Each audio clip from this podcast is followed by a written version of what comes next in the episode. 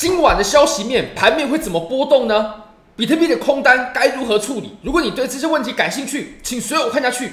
这张单子呢已经成交了，而且这个点位呢就是我在昨天有提到的。虽然说这张单子目前还没有产生出太大的盈利，不过我的入场价呢，这个是在昨天的影片当中有很明确的提醒大家，因为我就是在影片录的当下挂上去了。那后来的价格呢也确实达到了这个价位，目前呢是有着比较小的利润，当然了，利润很小，基本上是可以忽略不计的。那我的止损呢？目前是暂时先放在比特币的话是放在两万八千两百，那以太坊是先放在一七五零。那你可以发现呢，其实我们在开仓的时候啊，开空没错，但是我们以太坊的仓位要来的大一点。以太坊的仓位是开了十万美金的仓位价值，那比特币呢只有一半五万美金。因为啊，以太坊是比较弱势的。那你也可以发现，目前呢，以太坊它也确实就如我们所预料，它跌的比比特币要来的更多。比特币是只跌了。零点五趴嘛，那以太坊是跌了一趴左右。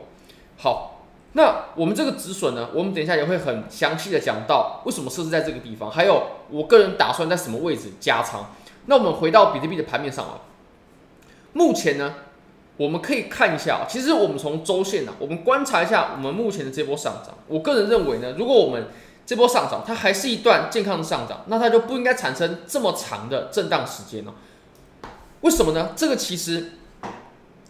要从我们下方的吸筹开始说起哦。如果说我们下方的吸筹不够，那我们是不会开启上涨的。而且通常呢，庄家他也不会产生这种再次的吸筹啊。通常我们在上涨的时候呢，都是底部有很大的震荡的箱体，然后吸筹之后呢，直接发动，行情一发动，那就代表我们吸的筹码足够了，不用再吸筹了。所以中间它通常是不会有这种这么大的震荡区间，然后。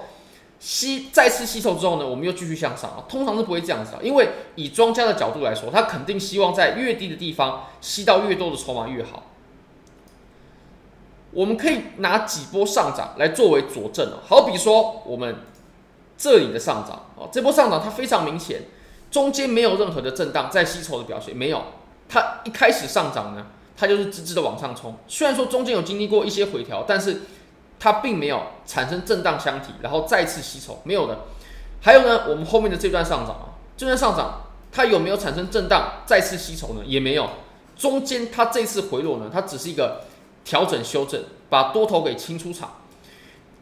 那通常啊，我们会在一段趋势当中呢产生震荡，然后又继续向下，通常是在一段空头行情哦，因为。在空头行情当中呢，庄家他会希望把筹码呢在越高的地方派发完越好。比如说哦，在我们这段的空头呢，比特币啊，它就先从最上面开始派发，先从最上面开始卖货，卖完货之后呢，然后下跌了，然后再到中间再卖货，再卖货，卖完货完之后呢，你可以看到这个地方它也也有一个小的震荡的箱体。卖完货之后，好，我们再到低一点的地方再卖货啊，它不像多头，多头就是往上冲，它就直直的往上冲。如果说是空头的话呢，通常它都会有几个震荡的区间去组成这波下跌的，也就是下跌的节奏是下跌，然后震荡啊派派发，然后再下跌，然后再震荡派发，然后再下跌，然后再震荡派发。但多头的上涨呢，是有一个很大的吸筹箱体，吸完筹码之后直直的往上冲，中间只有回调，它不会产生震荡再次吸筹。当然了，我们可以举非常多例子哦，比如说我们这段小牛的上涨，你可以看到。我们这段上涨呢，它中间有没有产生这种比较大的震荡区间？再次吸筹之后向上，没有。底部吸完筹码之后，直接就开启行情了。中间顶多就是回调，它没有震荡。还有我们在二零一七年当时产生的牛市呢，我们来量测一下啊，从这里到这里，中间呢，我也认为这是没有震荡，它中间是有回调，没有没有震荡，没有再吸筹的表现。那这就可以引出我们今天的结论了。而且这个结论呢，我没有在其他地方看到过。那你可以看到，我们目前呢，它在上涨的过程当中啊，居然走出了一个这么大的震荡的箱体。当然，这个大不大是取决于我们这段上涨的比例。那以我们这段的上涨，它产生一个这么时间长的震荡箱体呢，我个人就会认为啊，它不是一个再吸筹的表现，因为我们可以复盘过去就没有出现过这种情况。反而呢，它比较有可能走的是一个派发。那派发完之后，其实。跌破了两万五，那我们这个派发的行情呢，就会开始发酵。当然，我个人也是想抓住这一波的交易机会，就有点像，哎，我们现在为什么开这一仓啊？我们当然也是博弈它跌破两万五的交易机会，而不仅仅只是哦，我们回落到两万六啊等等这种下跌。那如果你也想参与这些交易机会的话呢，非常欢迎你点击影片下方的 Bybit 链接。现在只要 KYC 入金一百美金，就会赠送你三十美金的现金，你可以直接提币，不用交易，没关系的。那 Bitget 呢？你只要 KYC，不用入金，也不用交易，就会送你二十美金的体验金，还会送你一个数字货币的盲盒。好，我们回到比特币的盘面上，我们再切小一点级别。当前呢，为什么我个人会把止损放在两万八千二呢？我认为这个地方是不可以来到的。如果我们在短期内呢，我们有机会跌破两万五的话，那我认为两万八千二一定不可以来碰到啊。只要来碰到了，那呃，我个人至少就不会认为它在短期内呢有机会下破两万五了。好，我们可以看一下，以当前的盘面来看呢，我们可以画出我们这段空头走势啊，它的几个高低点，就包括这里啊，高点啊，低点等等，这个位置有低点，有高点，有低点。那我们现在呢？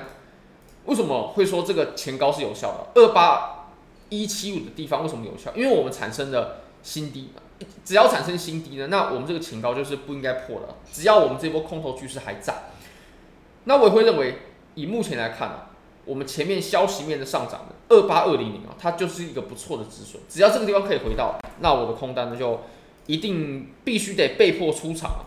那当然了，我们目前也是比较左侧的进场。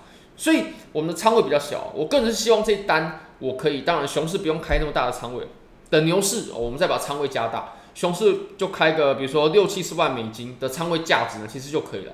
那我等一下也会仔细的说明我打算在哪边加仓。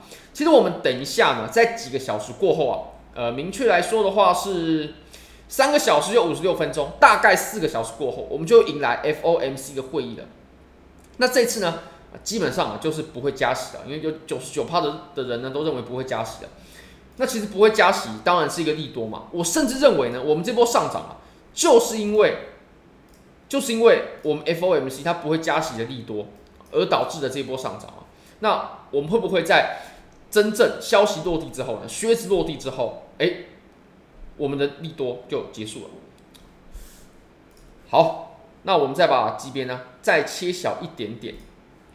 我个人呢，打算在两个地方，两个地方我有可能会去重点的增加我的仓位了。第一个就是你可以看到，我们在这个位置呢，它产生了通道。那这个通道如果下破的话，我认为是非常好的机会。再来就是我们下方箱体的上缘，我们下方箱体的上缘呢，大约在两万六千七八百的位置吧。如果这个位置下破的话呢，那我也会加仓。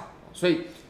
那现在来看呢、啊，这个位置感觉是挺接近的，所以这个地方我会加一次比较大的仓位。那接下来就是直接看到，比如说箱体的下缘啊，或者是直接前低的位置啊，就是大约在两万四千七百五。我的前低指的是我们在日线上呢的前低点啊，这个位置啊，这个位置如果跌破的话，我相信我们的空头行情呢就会发酵了，就会发酵了。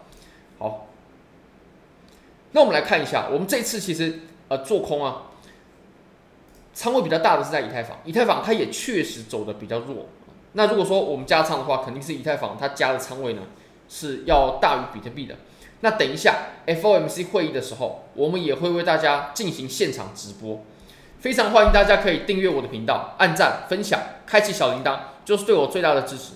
也欢迎各位可以收看三个小时过后的直播，很感谢各位，拜拜。